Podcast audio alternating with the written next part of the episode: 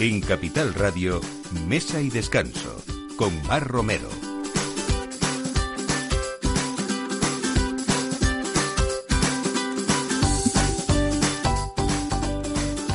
Buenos días, esto es Mesa y Descanso y es la hora en la que aquí en Capital Radio ponemos la mesa para todos los que nos escuchan, los que quieren salir corriendo a un lugar precioso para comer, para compartir con los amigos, con la familia y sobre todo también para los que estamos pendientes de lo que es cada temporada y vamos al mercado a saber pues lo que es más rico y sobre todo siempre que compremos algo que esté en temporada pues seguro que va a ser también mucho más asequible. Hoy vamos a hablar eh, de que por ejemplo en España eh, se consumen alrededor de 200.000 toneladas anuales de pescado blanco, de las cuales el 22% tiene un origen noruego. María González, jefa de proyectos de Mar de Noruega, nos traes hoy eh, un bacalao, el que toca ahora mismo, que es el fogonero y que muy poca gente o conoce, no sé si conoce físicamente, pero no por el nombre, ¿no? Efectivamente, buenos días, Mar. Eh, el fogonero es un pescado eh, blanco que pertenece a la familia de los bacalaos y una forma de distinguirlo muy fácilmente en, el mercado cuando vamos a comprar es que tiene una línea longitudinal que divide eh, ambos lomos. Entonces, bueno, esa es una de las eh, características mm, visuales para identificarlo. Y es verdad que no es muy conocido, aunque las personas de más edad sí, sí saben que es el fogonero y bueno, eh, este, este otoño queremos darlo a conocer porque creemos que es un pescado muy fascinante. Bueno, pues hoy vamos a saber un poco más de este pescado que podemos encontrarlo ahora en las pescaderías, como decía, a un precio pues muy asequible junto a esa versatilidad que tiene en la cocina. Vamos a dar ideas también de todo lo que podemos hacer y la verdad es que ahora mismo es el pescado perfecto para, para integrar en una, en una dieta diaria, ¿no? Vamos a hablar también de un lugar eh, muy especial. Hoy está con nosotros Matías Perantoni. Buenos días, bienvenido. Buenos días, Propaganda, que es un lugar del que alguna vez hemos hablado aquí en Mesa de Descanso, en el barrio madrileño de Chueca, y es un lugar donde se cuida y se quiere mucho al vino, aparte de esa cocina italiana de verdad. Hoy podemos hablar un poco, Matías, si te parece, de de esa pseudo cocina italiana que en España pues ha hecho conocer muy poco la auténtica cocina que tú prodigas aquí en propaganda. Me encantaría, me encantaría hablar de eso también. Venga, pues vamos a hablar de esto y ayer, eh, ayer, eh, ayer se presentó, hace dos días, eh, Saborea España eh, porque se celebraba, el, no es que se presentara Saborea España, es que se celebra el décimo aniversario, eh, se dedicó pues toda una gala a, la gastronomía y se participaron en ella nada más, menos que 20 destinos gastronómicos que forman parte de esta plataforma que ya han pasado eso 10 años. Hoy tenemos eh, al teléfono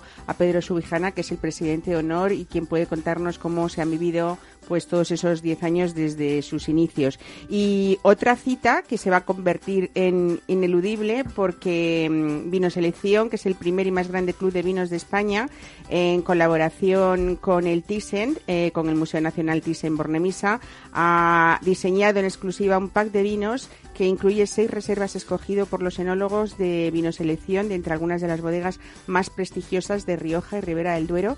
Y en este caso vamos a hablar con María José López de Heredia, que es una de las grandes enólogas de nuestro país y de una de las bodegas más históricas de Rioja también. Así que todo esto a partir de ahora con este equipo, con este equipo, perdón, Miki Garay en la realización y Ana de Toro en la producción. Bienvenidos a Mesa y Descanso.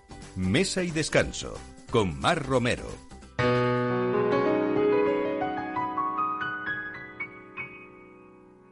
No hace falta que te diga que me muero por tener algo contigo. Y es que no te has dado cuenta de lo mucho que me cuesta ser tu amiga. Ya no puedo acercarme ya a tu boca sin desearla de una manera loca. Necesito controlar tu vida, ser quien te besa y quien te abriga. No hace falta que te diga que me muero por tener algo contigo. Y es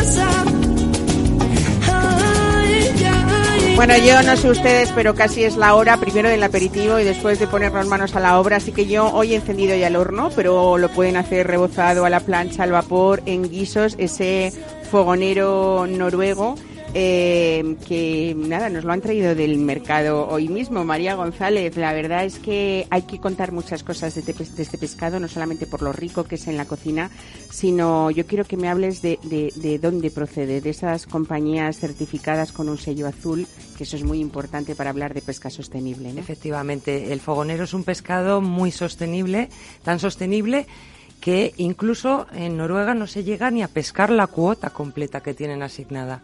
Así que eso es una garantía de que estamos, bueno, tomando un, comiendo, consumiendo un producto em, eh, que está dentro de los estándares de la sostenibilidad. Eh, luego, además, em, es muy fácil de preparar porque es un pescado blanco, un pescado fresco que lo puedes adaptar a cualquiera de las recetas que todos conocemos. No hay que inventar nada con el fogonero. Es un pescado que combina perfectamente, o sea, se puede hacer perfectamente al horno, un rebozado. Eh, aunque aquí en Madrid todavía hace días de calor, pero pronto va a venir el fresquito y va perfecto en un guiso, por ejemplo, en un marmitaco queda espectacular. Y una fideuá también, porque no, mm, ¿no? Yo lo he hecho, de fin de yo lo he hecho de, en fideuá y de verdad que me sorprendió muchísimo porque queda muy jugoso. Tiene una carne, el color es, em, es un gris perlado. Y hay una razón para ese color y es que es un gran nadador. Es un pescado que, a, a diferencia del bacalao, que es más vagote, y va más despacito, el, fogonero está siempre nadando contra corriente. Entonces eso confiere a la carne un color característico. Luego cuando lo cocina se queda se queda blanco. Y su textura imagino que también, ¿no? Por esas aguas frías, pero también por ese ejercicio Exactamente. Entonces, bueno, pues eh, resulta muy, muy, muy agradable y muy jugoso. Eh, el año pasado, hay datos, se vendieron en España 500 toneladas de fogonero fresco con garantía de origen noruego. ¿Hay una manera de que lo podamos distinguir en el mercado? con un etiquetado que lo distingue o mm, no trae no trae una etiqueta en concreto eh, como cuando hablamos del Scray por ejemplo noruego no, este este no tiene el sello el sello como el como el Scray pero bueno, una forma de, obviamente va a estar identificado con um, su nombre, fogonero, fogonero noruego. Y, como os comentaba antes, bueno, em, su piel, o sea, que es lo primero que ves es la piel y tienes una línea longitudinal eh, que divide los, los lombos. Em, no hay más que preguntarle al pescadero, porque ellos son los grandes profesionales y son los que saben de pescado y tienen toda la información sobre este producto, aunque ellos lo conocen eh, de sobra, pero es parte de nuestro trabajo, ¿no? Informar sobre las características del producto y, bueno, pues que, que lo tengan en su pescadería porque es un pescado con gran sabor y a un precio estupendo, muy, muy asequible.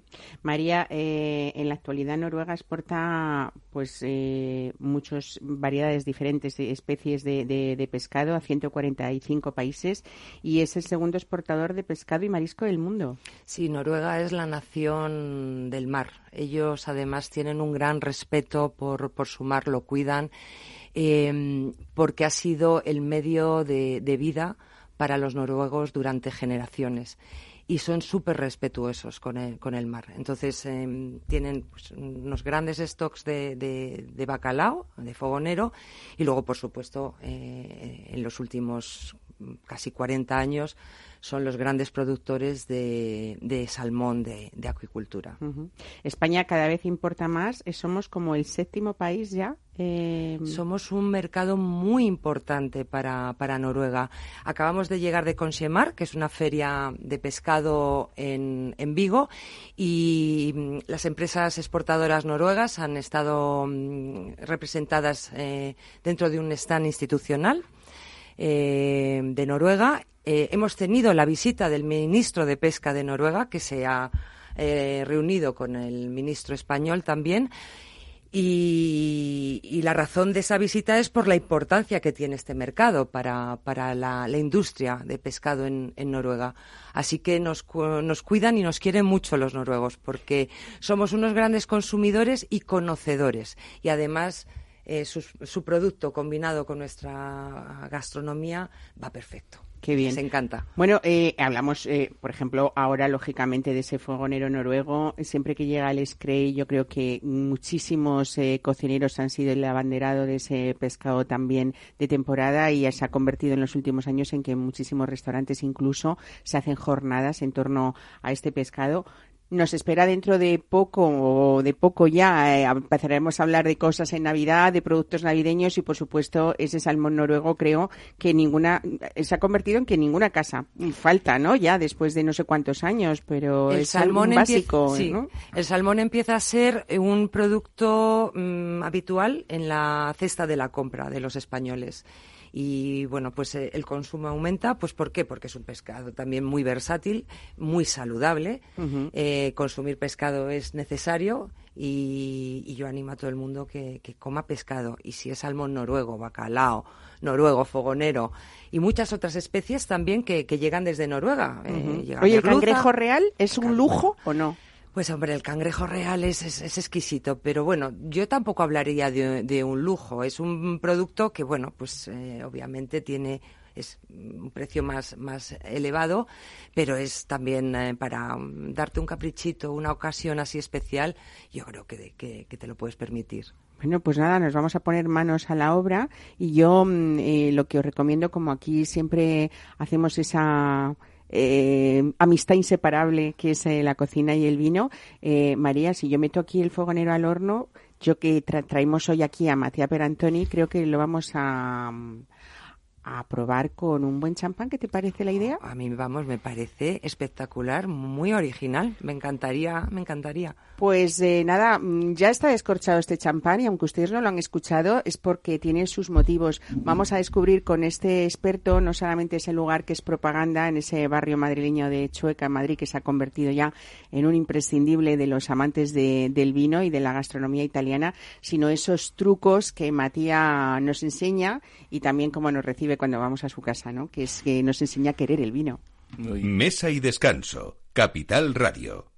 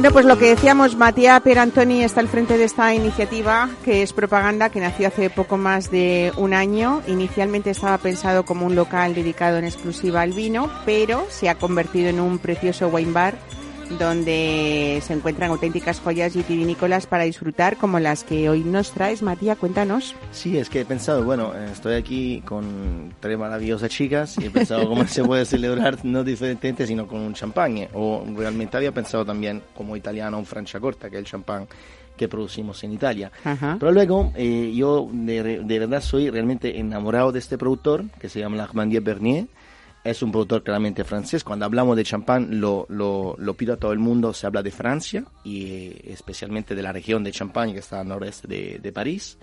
Y es una zona muy extrema de producción de vinos. Lo que he traído hoy es un champán muy especial para mí. Ha sido uno de los primeros champañas que he probado, que, que, que he probado a vender en, en, en el propaganda. propaganda. Y es un Ter de Vertus, es un Premier Cru. Eh, esas son palabras que he escuchado mucho y no mucha gente sabe el significado. En Francia, las parcelas se dividen en cru, Premier Cru, y sobre todo en la parte, en la región de Champaña. Entonces, Premier Cru es un pequeño viñedo, una pequeña parcela, donde la uvas que se produce ahí produce un solo tipo de champán. En este caso es este y cuando está especificado el añada, y en este caso el 2011, significa que la uva del 2011 entra en esta botella. Mientras normalmente el champagne cuando no lleva añada es porque siendo producido en una zona muy extrema, tratan de guardar las uvas mejores de las mejores añadas y a veces la mezclan. Cuando en vez hablamos del vintage o cuando hablamos del, eh, del milésime, como en este caso 2011, significa que la uva producida en la parcela de Terre de Vertus del 2011 está en esta botella. Y nos has traído, es un Blanc de Blancs, solo Chardonnay. Sí, porque este productor realmente produce solo uva Chardonnay, entonces los blancos son todos Blanc de Blanc, y hace una pequeña parte de Pinot Noir, con la cual luego él produce eh, el rosado, que también es un vino excelente, un champán excelente. Lo hemos probado, siento que nuestros eh, autores no la pueden, no la pueden eh, catar con nosotros, pero eso sí que es un champán un poco más vinoso. O sea, lo que yo llamo vinoso significa que es un champán que no es de los, de lo más suave, del más fresco. O sea, es un champán gastronómico. Gastronómico, o sea, para, para, comer. ¿eh? Exactamente. A lo largo de la comida. perfecto, por ejemplo, en una comida también en el pescado que acabamos de comentar. yo soy gran fan de la pesca sostenible también en propaganda tenemos eh, un, tanto una tuna que también es de pesca sostenible, que se pesca en Tarragona, y, creo que el champagne es realmente un tipo de vino que se puede eh, maridar con cualquier tipo de comida, desde el postre hasta, ¿por qué no?, un embutido, una pasta, lo que sea. Desde luego, es el comodín perfecto, ¿no? Eh, y sobre todo, bueno, como siempre decimos, en un momento para compartir con amigos o como este, ¿no?, que estamos compartiendo con vosotros y con quien nos escuchan. Habrá quien diga que, que hace eh, un italiano, un romano, por cierto, como Matías, eh, hablándonos de, de, un champán, pero es que en propaganda hay etiquetas de medio mundo, de Alemania, de Francia, de Sudáfrica, de Portugal, ¿no? Eh, por supuesto, más de la mitad de tu carta con, con vinos italianos. En total, una oferta de 365 vinos, unas 40 referencias de champanes, 30 vinos por copas que cambias mensualmente. Me encanta ese trabajo porque es un verdadero Mm, amor por el vino y por ofrecer. A veces siempre decimos vamos a un lugar que hay vinos por copas y nos encontramos con cuatro eh, vinos por copas no la oferta es bueno pues aquí tenemos 30 y encima eh, la cambias. Y luego eh, siempre pones un exclusivo champán branch cada domingo. Sí nosotros hacemos un champán branch que realmente ha sido un poco una invención de mi mamá eso lo tengo que decir. O sea nosotros mi mamá siempre ha tenido amistades francesas y mi papá súper italiano que es más italiano imposible. Entonces normalmente el sábado por la noche tenemos una casa de campo muy grande, invitaban todos sus amigos que se quedaban a dormir, venía una señora italiana a cocinar, imagínate una, una mesa llena de cannelloni, lasagne, pasta al forno, o sea, un tripudio de Italia. Así que cuando el sábado por la noche se acababa la cena, la gente se iba a dormir, y mi mamá por el domingo por la mañana sacaba unas cuantas cajas de champaña, la enfriaba y se inventaba el brunch, el champán brunch, que era mm, sacar la comida del día antes que había sobrado, lo digo sin problema, y servirlo con champaña. Entonces eso le daba este toquecito glamour típico de los franceses, pero realmente se, se, se eh, se aprovechaba de lo, de, lo, de lo que quedaba de los amigos. Bueno, pues entonces estamos casi en horario de brunch, ¿eh? así que hoy es nuestro champán brunch y yo os invito, bueno, pues a ir disfrutándolo mientras hablamos de ese décimo aniversario eh, de la gala que ha sido esta semana de Saborea España. Eh, y que hubo la participación de 20 destinos gastronómicos que forman parte de esta plataforma. ¿Con quién mejor que con Pedro Subijana, el presidente de honor de, de Saborea España, para, para hablar con él ¿no? de este tema? Mesa y descanso con Mar Romero.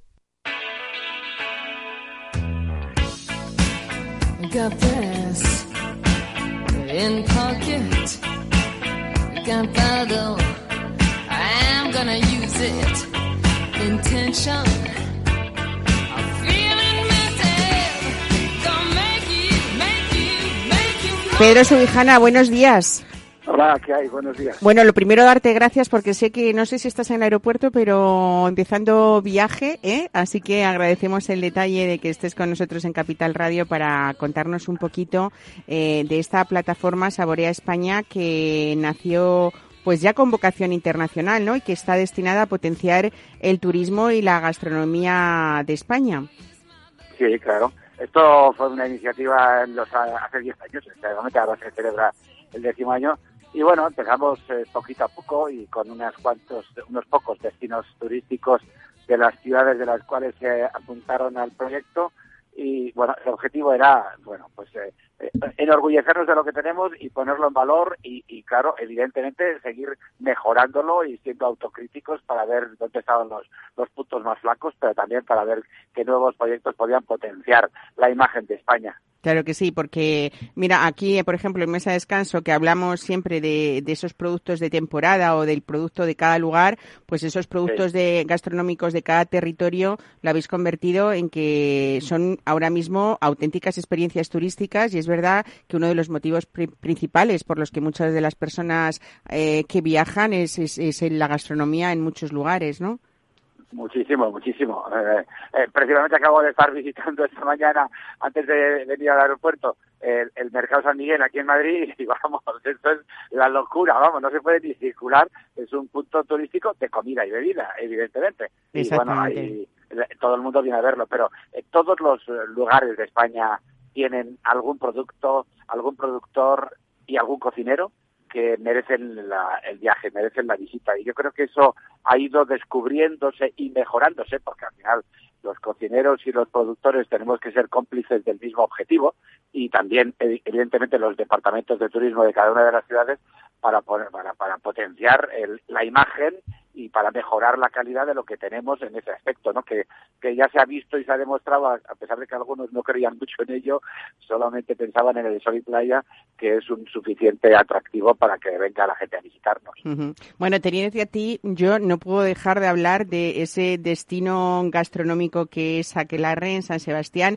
Uno puede encerrarse en Aquelarre durante una semana eh, y, y, sí. y, no precisar nada más, ¿no? A pesar de esas tentaciones que, que ofrece eh, esa ciudad maravillosa que, que, es Donostia, ¿no? Bueno, has convertido Aquelarre en un retiro de, de lujo eh, pero sí que es verdad que en ese lugar donde eh, están eh, esas tres estrellas Michelin, esos tres soles de la, de la guía Repsol, eh, sigue habiendo platos icónicos de esos inicios tuyos. Te iba a preguntar cómo han sido esos diez años o cómo empezó esos diez años de Saborea España, pero no sé si te gusta eh, que te sigan llamando pues uno de los, eh, de los padres de, de esta cocina actual, empezando por aquella nueva cocina vasca que se llamó, ¿no?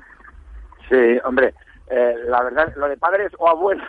O sea, padres, padres, Pedro.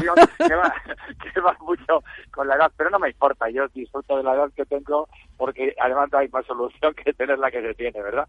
Pero es verdad que hemos ido evolucionando, hemos ido cambiando y bueno, pues no hace 10 años, pero hace un poquito más, un poquito más de 10 años, aquello era una discoteca, que era el Q que teníamos debajo, un, una cafetería y un restaurante y le hemos ido dando la vuelta como un calcetín, primero por la ilusión y la pasión de mejorar y luego también por la autocrítica que nos hacemos todos los días y que además pensamos que la seguimos haciendo pensando que se puede mejorar muchísimo más. Pero ahora tenemos efectivamente el, el restaurante de estrellas, que en el que necesariamente, obligatoriamente hay que comer un menú de degustación, aunque hay tres versiones, pero al mismo tiempo, porque yo no me quedaba satisfecho con eso, hemos hecho otro restaurante que le llamamos el Oteiza, en honor al, al escultor Jorge Oteiza, en el que hacemos otras de las cosas que hacíamos en otros años atrás y que además es mucho más libre y se puede, hay una opción mucho más casual que se llama ahora, ¿no? De, uh -huh. de, que se puede uno tomar un platito simplemente o también ir a tomar un aperitivo sin más,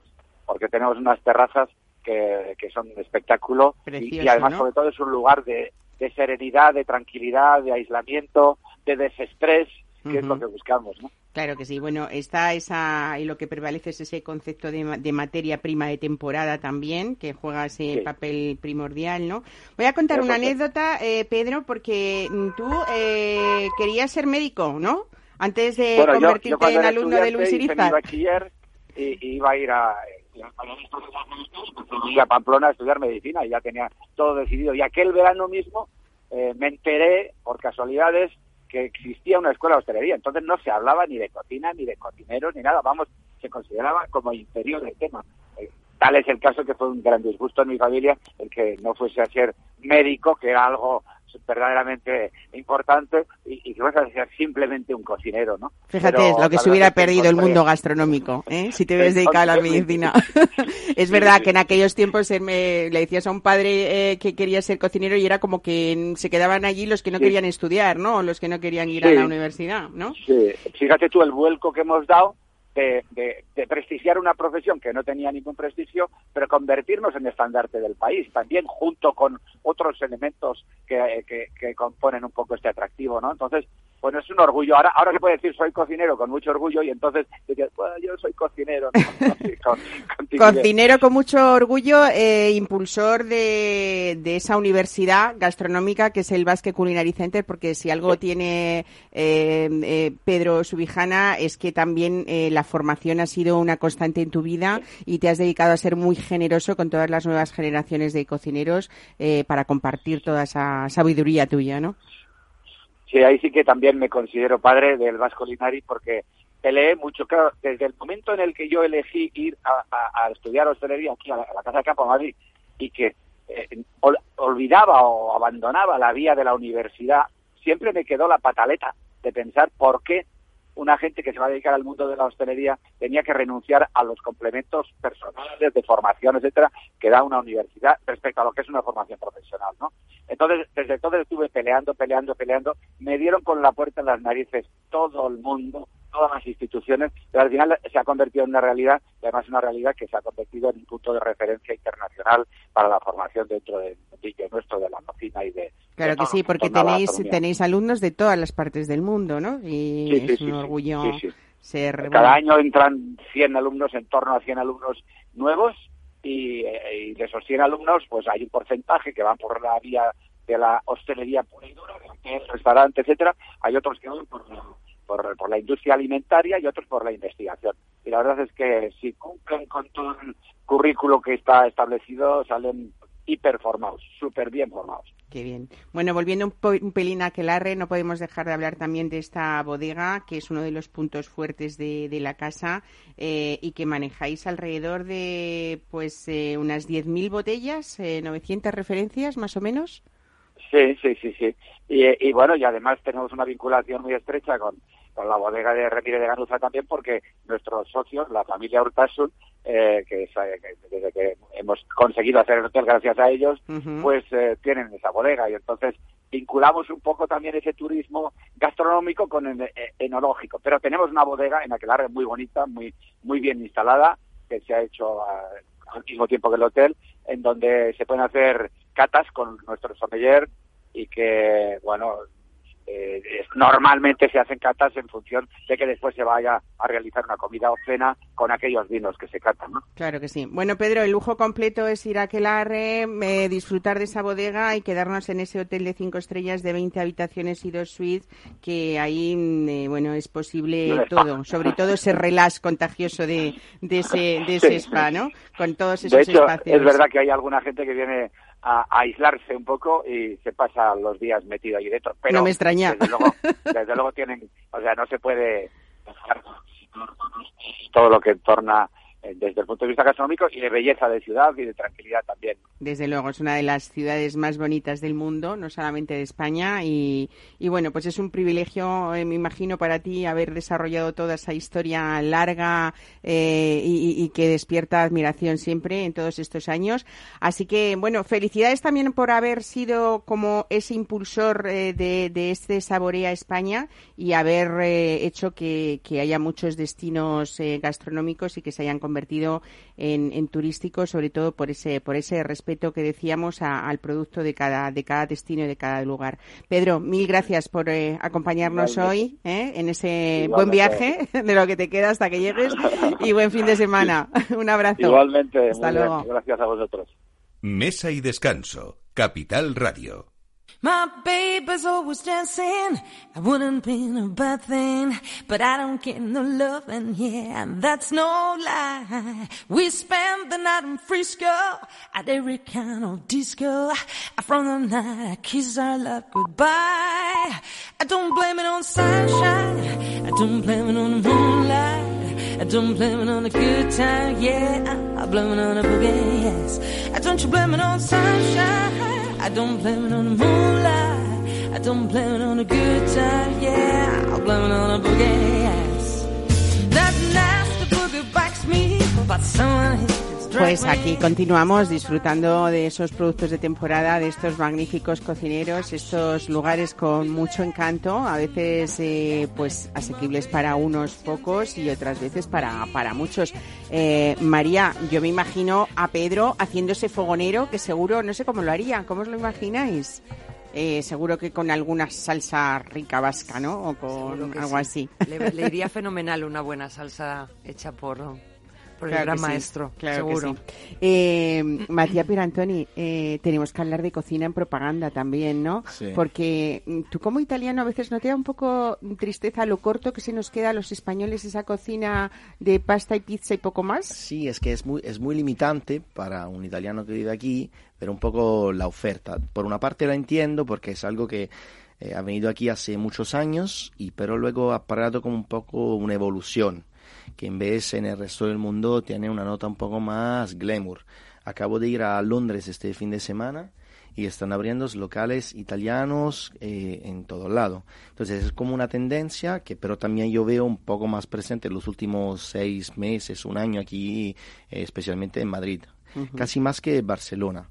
Madrid ahora para mí es como un escenario muy internacional y en cuanto tal el, el- el italiano debería tener su, su espacio como un poco de... Hay un cambio, ¿no? Sí, yo lo veo, yo lo Igual veo. que en Londres ha habido un cambio con la cocina española defendiendo Sí. este producto y nuestros vinos de una manera envidiable, eh, yo al creo. final, es que yo creo que al final lo que decide el, el mercado es el cliente. O sea, no, yo no puedo decir que abra una vinoteca italiana y meterme contra el mercado. O sea, al final yo vi como italiano que vivía aquí en Madrid que la gente buscaba de esto. Y entonces he tratado de encajar una pasión mía que tenía por el vino y la gastronomía dentro de un mercado que lo empezaba a, a- a pedir. Bueno, si algo pasa en propaganda es que tú eh, vas incorporando productos en cada estación. Ese producto de temporada del que hablamos tienes una carta que cambia eh, cada temporada, pero es verdad que hay muchos clásicos en propaganda ya con tan poca vida mm, o, o tan poco espacio de vida, porque ahora mismo estamos hablando de año y medio o más o menos. sí, ¿no? casi dos, Eh, hacemos dos años en diciembre. en Ah, bueno, ya estamos cerquita Casi de los dos años, pero bueno, aún así, en ese poco tiempo eh, se han hecho clásicos ya, por ejemplo, esa mortadela trufada de Boloña, que es, yo creo que es una de las mejores mortadelas del mundo que se pueden tomar, ¿no? El speed del tentrino, la esa ola de la valtelina, esa, es que tienes cosas muy ricas y sobre todo esas tablas de quesos olorosos. Sí. Hay muy poca gente eh, que crea que hay esos, esos quesos que se llaman pusolenti, ¿no? Sí, puzzo- en italiano puzzolenti es que Puzzolenti. huele mal, realmente, ¿no? Bueno, son esos quesos viejos, supongo, ¿no? Exactamente, un poco curados de diferentes regiones, porque mm, nada más que el queso eh, está perfecto para acompañar un vino. Y ojo, Mar, yo digo un queso que acompaña el vino, por no decir al revés, o sea, por no decir un, un vino que acompaña un queso. O sea, hablamos de propaganda, el vino es lo que manda. Ujú, exactamente, aquí manda el vino. Bueno, a mí me gusta mucho ese equipo que sois eh, todos jóvenes, desenfadados, y lo que más me gusta un poco era el objetivo que tú tenías, que era presentar este mundo del vino pues de una forma divertida, accesible para todos, ¿no? Quitarle un poco esa, no sé, ese protocolo, esa seriedad que tenía el vino que a veces nos da Lo, miedo, lo que ¿no? aman el vino de verdad son como un poco una parte elitaria de, de la gente, pero realmente yo creo que el vino es la cosa más democrática del mundo. Estamos aquí asentados, cuatro personas probablemente muy distintas, y lo que nos une en este momento a lo mejor es esta misma copa de champán. Y en la propaganda trata- tratamos de hacer lo mismo. Eh, de hecho, mis chicos o los chicos que trabajan conmigo y yo mismo no, no, no nos gusta llamarnos sommelier porque realmente no lo, no lo somos, somos vinateros. Un vinatero es una palabra... Qué bonito nombre, ¿no? me la he inventada yo. Me la porque eh, me preguntaban siempre, ¿pero qué sois? No sois sommeliers, no sois camareros, ¿qué sois? Pues somos amantes del vino, eh, lo que nos gusta es eh, aconsejar sobre un vino y lo hacemos porque lo hemos probado. Ahora tú me dices, Matías, ¿de verdad tú has probado los 365 vinos de carta y tú chicos también? Pues Pues, sí, sí, sí, pues sí, claro que todos. sí. Y hasta más. Bueno, además de eso, ofrecéis catas temáticas mensuales, ¿no? Invitáis a diferentes bodegas que ellos hacen de anfitriones y presentan sus vinos. Eh, es un poco un viaje, ¿no? A través de, de los vinos de cada, de cada lugar. Y vosotros eh, eh, siempre acabáis con buenas tapas. Eh, y hay algo que le gusta a la gente mucho de propaganda, Matilla, que es esa música que no sé quién se ocupa de ella, pero todo el mundo cuando sale dice, qué música, qué bien elegida, ¿no? Es que la música es parte fundamental. En, en cualquier local yo he abierto, he abierto muchos locales en mi vida, la luz y la música son una de las cosas que más se te queda, ¿no? Y entonces, ¿por qué meter una música que, que, que sea solo un sottofondo? Sino que sea como una banda, una banda sonora, se dice, ¿no? Una banda sonora de tu experiencia, que completa una experiencia, ¿no? Entonces, al brunch tenemos una música un poco más jazz, un poco más moderna para un jazz. Por la noche ya una cosa un poco más eh, relajada. Al almuerzo, o sea, tratamos de dar una banda sonora a la experiencia gastro enogastronomía que se hace en propaganda. Qué bien.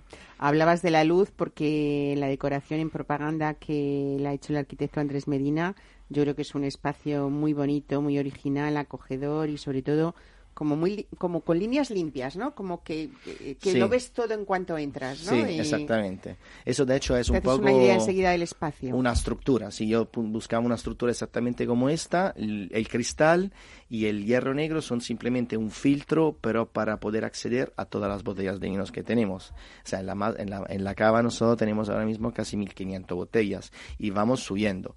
Los 365 vinos que tenemos ahora en carta, en el próximo mes ya subirán casi a 500. Que la cava es una tienda al fin y al cabo. Nosotros podemos llevarnos cualquiera de los vinos que hayamos catado en propaganda, que nos hayáis hecho disfrutarlos, conocerlos, cogemos y nos lo llevamos a casita. Esta es la idea. ¿no? De hecho, muchos clientes quedan su propia ficha. Nosotros nos apuntamos los vinos que han probado para que la vez después sepan lo que habían probado antes si lo quieren si lo quieren comprar o vamos haciendo otra otra pruebas que prueben más vinos pues.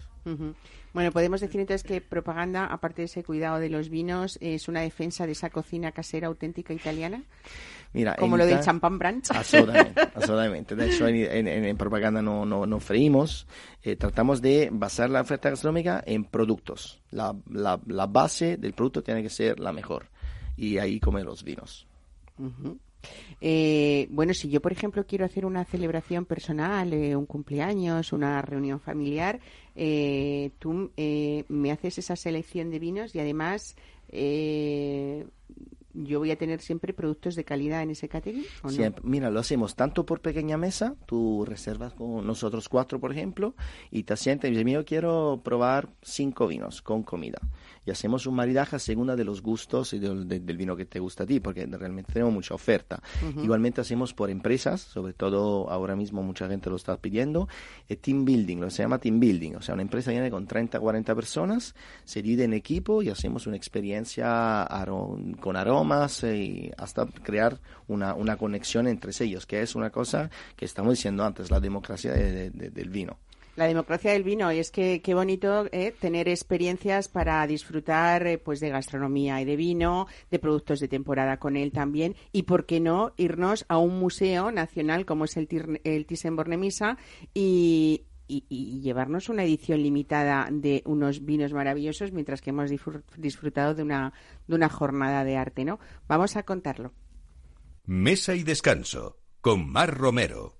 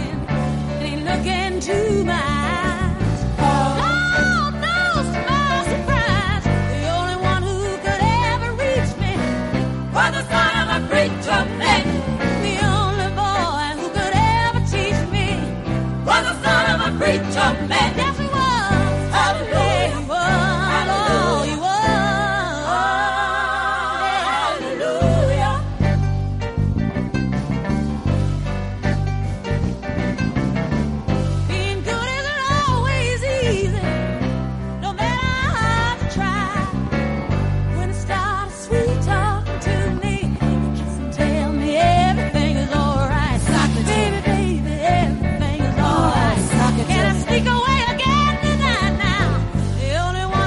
María José López de Heredia eh, es eh, una de las mujeres más importantes del mundo, del mundo del vino y su bodega es una de las más prestigiosas de España. Frente a las modas, ella siempre se ha mantenido fiel a la manera tradicional de elaborar vinos de su bisabuelo, de su abuelo y de su padre. Una bodega con 140 años de historia y desde el año 2000 está al frente de Viña Tondonia, es una de las más míticas de España también. Mara José, muchos buenos días, muy buenos días. Hola, muy buenos días.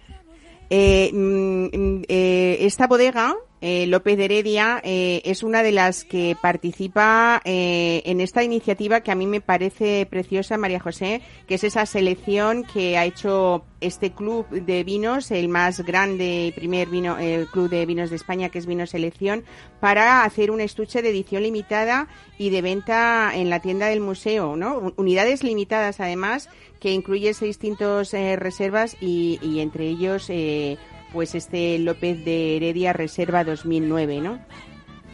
Así es, así es. Nosotros también encantados de participar en una actividad que efectivamente es eh, original y bonita y además pues de la mano de unos padrinos como Vino Selección y como el Museo Thyssen. Desde luego.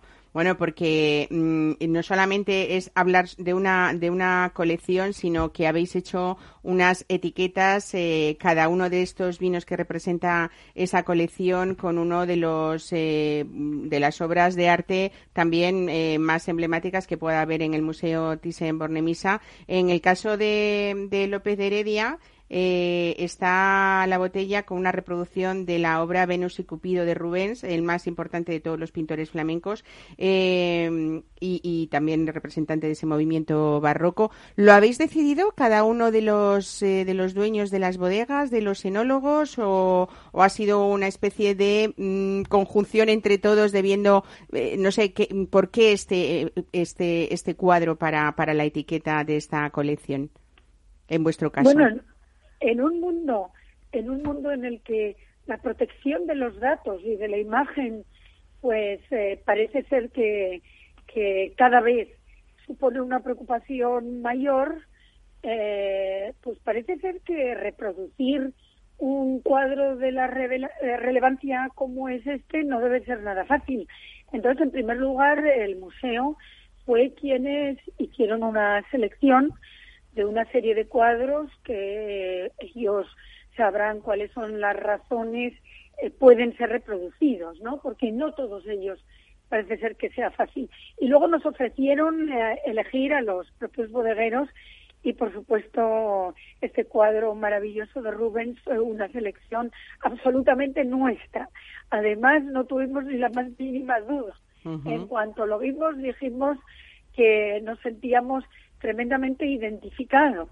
Hay que tener en cuenta que nuestra casa, efectivamente, has comentado que tenemos 140 años, pero tenemos 142, no pasa nada, arriba, abajo, pero la etiqueta de nuestros vinos la diseñó nuestro bisabuelo y rara vez eh, nosotros aceptamos sacrificarla, porque es una etiqueta por la que hemos trabajado mucho, que significa mucho para para, para aquel que se bebe una botella de nuestros vinos, pero claro, sustituir eh, una, una etiqueta como la nuestra por un cuadro de, de Rubens es todo un, un honor. Bueno, eh, hablamos, María José, de vuestra bodega, que quizá es una de las más emblemáticas de Rioja, pero sí que es la más antigua de Aro, desde 1877. Ir al barrio de la estación y ver esa bodega creo que es una de las cosas más bonitas que, que puede hacer alguien que tenga amor por, por el vino. Y luego yo creo que, que bueno, pues de, pues de vuestra familia y sobre todo de, esta generación, tú junto a Julio César, tu hermano, y a Mercedes, ¿no? Los, uno en viticultura y otro en enología, me parece mm, esa apuesta que habéis hecho por la, la innovación, pero, pero manteniéndoos fieles a, ese estilo de, de vino clásico, eh, a veces no es fácil, ¿no? Combinar esas dos cosas. Bueno, yo a, mi padre le decía que tenía que haber tenido diez hijos, que los que estamos no somos suficientes para todo el trabajo que, que tenemos, pero nuestro padre creo que de alguna manera, eh, y yo diría que lo hizo bien, ¿no? Porque nos inculcó fundamentalmente el amor por la viña. Eh, a él a veces le entrevistaban como enólogo y se enfadaba mucho porque decía que él nunca había estudiado enología y que si tenía que ser algo él era viñólogo. Nuestro bisabuelo efectivamente fue bastante pionero en el sentido de que compró viñedo y, y dentro de las bodegas históricas eh, fuimos de las, de las pocas que teníamos viñedo propio. Nuestro bisabuelo se hizo el viticultor porque él había nacido en Santiago de Chile y jamás había cultivado una viña y ni había hecho vino, o sea que llegó a La Rioja por, eh, por accidente, pero le dijeron los franceses que le enseñaron a hacer vino que no podría hacer un gran vino si no cultivaba eh, el viñedo y, se esforzaba en tener buena uva. Y nuestro padre nos enseñó de tal manera que al final, en las cuestiones básicas, los tres hermanos que estamos ahora en cuarta generación al frente del negocio, nos entendemos estupendamente bien. Es decir, no tenemos ni la más mínima duda que queremos preservar el espíritu inicial de elaborar unos vinos finos, unos vinos elegantes, unos vinos clásicos. Y al final hoy día hay muchas formas de hacer vino, pero, pero tenemos que esforzarnos todos en intentar cultivar uvas buenas y grandes uvas que sean capaces de trasladar luego a la botella esa propia grandeza que nos da nuestra tierra y que nos pueden dar esas, esas variedades. Bueno, pues yo creo que esta colección eh, que aúna la historia entre el vino y el arte es una idea magnífica. Esta colección que compartís eh, pues con otras bodegas como Marqués de Murrieta, Viña Pedrosa, Arzuaga, eh, no sé si y Continuo también, ¿no? Y Viñardanza, se me olvidaba. Bueno, va a estar, eso sí que hay que contarlo, porque eh, va, a ser una colección que va a estar permanente para todo el que visite el Thyssen pueda llevarse pues esta obra de arte también, que es no deja de ser una obra de arte más, ¿no? Sobre todo de todos esos vinos históricos emblemáticos y con esas etiquetas tan bonitas que cada una de las bodegas habéis elegido, que supongo que, que define un poco también eh, pues la imagen de, de, de cada uno, ¿no? Así que yo creo que, mm, bueno, a mí me parece una idea mm, fantástica y sobre todo esa vinculación del vino de la que hablamos eh, siempre, eh, que, lo, que lo empecemos a convivir de una manera natural y con naturalidad con otras cosas, ¿no? No solamente el hecho de disfrutarlo en un restaurante o, que mantenga esos eh, protocolos y esas formas tan serias que lo habían hecho hasta hace poco tiempo, ¿no, María José? Bueno, el vino no se considera un arte mayor, pero sí que es cierto que esforzarse en, eh, en, elaborar grandes vinos al final se puede convertir en un arte, ¿no? Es un reto día a día y nosotros pues eh, tenemos que, que, que pues elaborar vinos que den placer y satisfacción y que puedan ser envejecidos año tras año, ¿no? Con la variabilidad de, de cada cual. Sí que es cierto que, bueno, nosotros también vamos a comprar la colección, porque conocemos nuestro vino, pero desconocemos los de nuestros compañeros y bueno, es imposible guardar todas las botellas eh, de grandes vinos que nos hemos bebido, pero cuando eh, la etiqueta es algo singular, y a mí me gusta también claro que coleccionar. Hay un componente muy curioso psicológico en el fondo, ¿no? Al fin y al cabo, cuando bebemos, cuando disfrutamos de vino, de un vino catamos con afectividad y catamos con los sentidos con la vista, con el olfato, también con el oído, con el tacto. Y el cambio de la etiqueta y el que en la etiqueta haya unos cuadros de una singular belleza, creo que nos van a predisponer a que en ese sentido los bodegueros jugamos con ventaja porque van a predisponer a que los vinos sepan incluso mejor si cabe. pues nada, ahí queda esa ese reserva 2009 de López de Heredia para compartirlo mientras mm, disfrutamos también de, esa etiqueta de Venus y Cupido. Y yo desde aquí volver a comentar, María José López de Heredia, que uno de los lugares más bonitos de España donde uno puede ir a disfrutar del vino es ese barrio de la estación, en Aro. Eh, y hacer ese recorrido, una jornada con familia y con amigos, que yo creo que es una de las propuestas que mejor podemos contar para, para un fin de semana como este, ¿no? Así es, así es, así que están invitados. Muy bien, pues muchísimas gracias por compartir esto hoy con nosotros. Un abrazo, buen fin de semana, María José. Eh, gracias, gracias Hasta luego. a ustedes. Mesa y descanso con Mar Romero. change, change, change.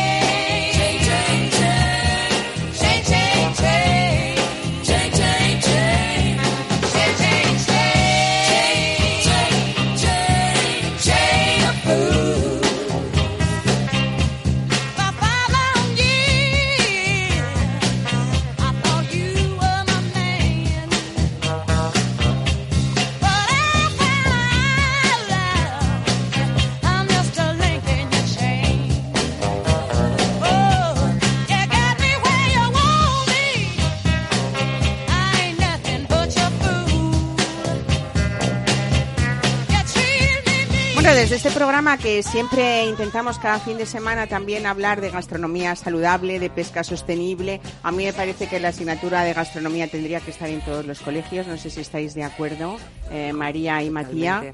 Eh, eh, y, y yo creo que en esta temporada de Fogonero Negro vamos a dar unas ideas para que los niños puedan comer pescado, este pescado tan rico que está en los mercados ahora. Pues mira, tengo una buenísima. Como hemos prácticamente empezado el cole nuevamente, pues eh, vamos a nuestro pescadero, le pedimos fo- fogonero de Noruega que nos quite la piel, la espina, incluso él mismo nos puede cortar unos daditos. Y vamos a hacer lo que conocemos todos por los famosos soldaditos de pavía. Los pasamos por harina, por huevo y los rebozamos en panco. Eso me lo enseñó el otro día un cocinero. La harina de panko, qué Sí. rico y qué sugerente. Entonces eso eh, lo ponemos en un en sartén muy caliente, pero nada, mm, muy rápido. En cuanto esté doradito por fuera el panco, ya lo sacamos. Y nos quedan súper crujientes por fuera, pero muy jugoso el pescado por dentro. Y lo acompañamos, pues por ejemplo, con una salsita agridulce. Qué manera más rica de Y tomar ese aseguro que eso pescado, a ¿no? los niños les va a encantar. Y a los mayores también, Matías, tú, si te tomaras esto, ¿con qué vino lo tomarías? Bueno, aquí yo creo que le metería algo de seco, a lo mejor un siciliano. Un siciliano, a lo mejor un grillo, que es una autóctona de esta zona, casi nunca lleva barrica, por lo cual se queda muy fresco y un toquecito ácido que ayuda un poco la grasa del frito. Qué bien. ¿Y alguna otra receta, María, para más mayores? Esos los que Sí, ya nos pues, gusta mucho em, este yo- pescado. Yo, creo que además estas son recetas que mm, nos ayudan un poco a utilizar la imaginación de cada uno. Pero, por ejemplo, imagínate una cola de fogonero, sartén precalentada por el lado de la piel, la ponemos que se, se haga crujientita, pero tampoco mucho tiempo. Tenemos el horno precalentado y lo metemos nada. Después de O sea, marcamos primero el marcamos sartén efectivamente y luego para terminar de y, hacer la y lo metemos, en horno. el horno. Y mientras tanto podemos preparar, por ejemplo, se me ocurre, pues una mayonesa ligerita con un toquecito de soja y eneldo picado. Y podemos hacer también unas chips de ajo y ponerle una lasquita de cecina, por ejemplo, de jamón Mm, ibérico. Yo creo que eso pinta, ¿no? tiene que quedar rico, ¿eh? Desde luego, bueno, no sé vosotros, a mí se me está haciendo la boca agua. Matías, ¿cómo mezclamos Ves, esa, esa hablando- cecina y ese jamón con el fogonero? Me te estaba hablando de eso, se me ocurrió un rosado. No sé por qué, me lo imaginé, un rosado de Negramaro, que es una uva típica de la Puglia, el tacón de Italia, que tiene una particularidad porque el Negramaro es una uva muy potente, pero en su forma de rosado se queda muy suave, aunque, aunque persistente en la boca, y un toquecito seco al final, pero inicialmente en la nariz casi de gominada de fresa. Lo veo perfecto. Bueno, ¿cuánto aprendemos eh? si uno va a propaganda con ese equipo que, que nos cuenta un poco todo lo que tienen y, de, y de lo que podemos eh, disfrutar, ¿no? Eh, habíamos dicho antes, Matías, que tú eres de Roma. Sí. La cocina romana es muy peculiar dentro, igual que cada región española tiene sus platos típicos, la romana también, con mucha herencia judía. Podríamos decir, por ejemplo, pues no sé, a mí uno de los platos más ricos de Roma que me encantan de esa cocina romana son las alcachofas fritas cuando están en temporada, ¿no? Y es que es, mm, muy típico, ¿no? Y aquí, por ejemplo, aquí yo casi nunca le he visto realmente el- el- lo que se llama carchofa a la judía. Sí. O sea, es increíble porque es realmente una cachofa que se pone deep fried, o sea, se pone totalmente entera dentro del aceite, cerrado. Y luego el aceite y el shock térmico hace que se abra como una flor. queda como una Entonces flor, también qué es muy escenográfica. Qué bonito. Eh, no sé, cuéntame algún plato más romano. De la cocina romana. bueno, Claro. la, la cocina romana es una, una- cocina muy rica de productos ahí también, pero son muy sencillos. La famosa pasta amatriciana es una pasta típica de un pueblo muy cerca de Roma, lo vista eh, cambiada en, en- en mil formas, porque la gente le quiere meter algo de un toque suyo, darle un poco más de, sos- de, de- de sofisticado, pero la salsa amatriciana es la cosa más sencilla del mundo y se basa sobre producto, o sea, el guanciale romano, que se tiene que calentar en, en- en el sartén para que pierda un poco de su grasa, por lo cual ningún otro, ninguna otra grasa añadida, ni aceite ni nada, y luego salsa de tomate, y ya está. Y cuando se manteca, se dice así en Italia, se hace, se manteca, mante, término mantecar significa saltearla, se le pone afuera de los fuegos para que, se, para que no se cocine el queso pecorino, se saltea con el pecorino. Y esta es la pasta matriciana de toda la vida que se come en el pueblo de, de Amatrice. Así de sencillo y así de rico. Olvidaos de cebolla, de ajo, de, de, de, de, de albahaca, nada. Eso es puro y duro. Oye, otra de las cosas que nos ha costado mucho a los españoles es tomar la salsa, la, la pasta como se debe, ¿no? Hacíamos un exceso de cocciones de la pasta terrible para vosotros, ¿no? Sí, terrible. Tiene que estar al dente, ¿no? Absolutamente. ¿Y cuál es la prueba para que que esté en, en su punto? Mira, hay dos formas. La más fácil es que la gente la cocine, que se tiene que respetar el término de cocción de la bolsa, porque más o menos está, cuando está hecha en Italia dicen 15 minutos son 15 minutos, 12 son 12, y luego meterla en, en la salsa y servirla. Y esta es la forma más fácil. Un poquito más profesional, pero que para mí queda mucho más rico, es mantecarla, o sea, saltearla en el sartén con una gotita de agua de cocción. Y en este caso se debería sacar un par de minutos antes. O sea, la cocemos con dos minutos antes de tiempo Sí, y la la, salteamos en la en el sartén, sartén con un, con su un salsa. poquito de la salsa. Exactamente, el ámido del agua de cocción liga muy bien con la salsa y te hace este efecto un poco cremosito. Este es un poco más difícil, pero con un poco de práctica te va a salir perfecto. ¿Sabes qué voy a hacer yo? Ir más a menudo a propaganda para que me enseñes trucos de esa Estupendo, cocina estupendo. italiana y sobre estamos. todo a disfrutar de esos vinos. Que por cierto, y nos has hecho un truco fantástico. Hay que decir que en los espumosos, los cabras, los champanes, que este maravilloso Gran Cru que nos has traído hoy, eh, por favor que no suenen, ¿no? Que no suenen al descorchar. Sí, no tiene sí. que sonar, ¿no? Bueno, eso es poco un- elegante. Es un ok. poco, es- aparte de la elegancia, un poco una cosa de los frigis de los vinos. O sea, para no, o sea, al final los vinos están en una botella, guardado, en silencio y a la oscuridad. Entonces, ¿por qué cuando tenemos que abrir la puerta, que descorcharlo, tenemos que darle este, eh, esta, esta fractura de ruido?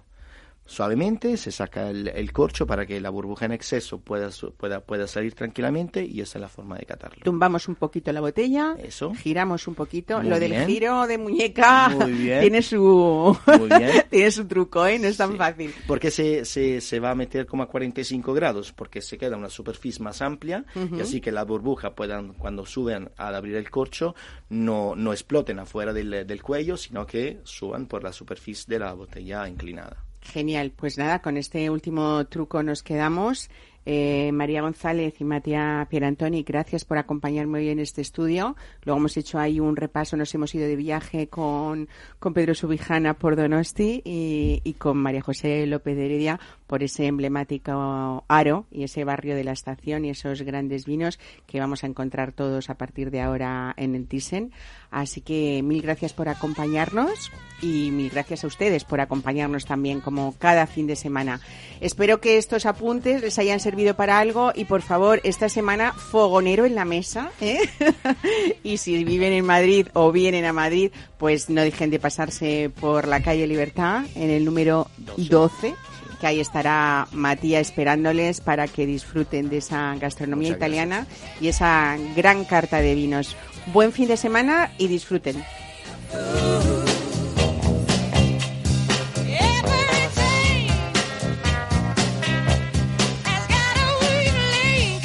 Mesa y descanso con Mar Romero.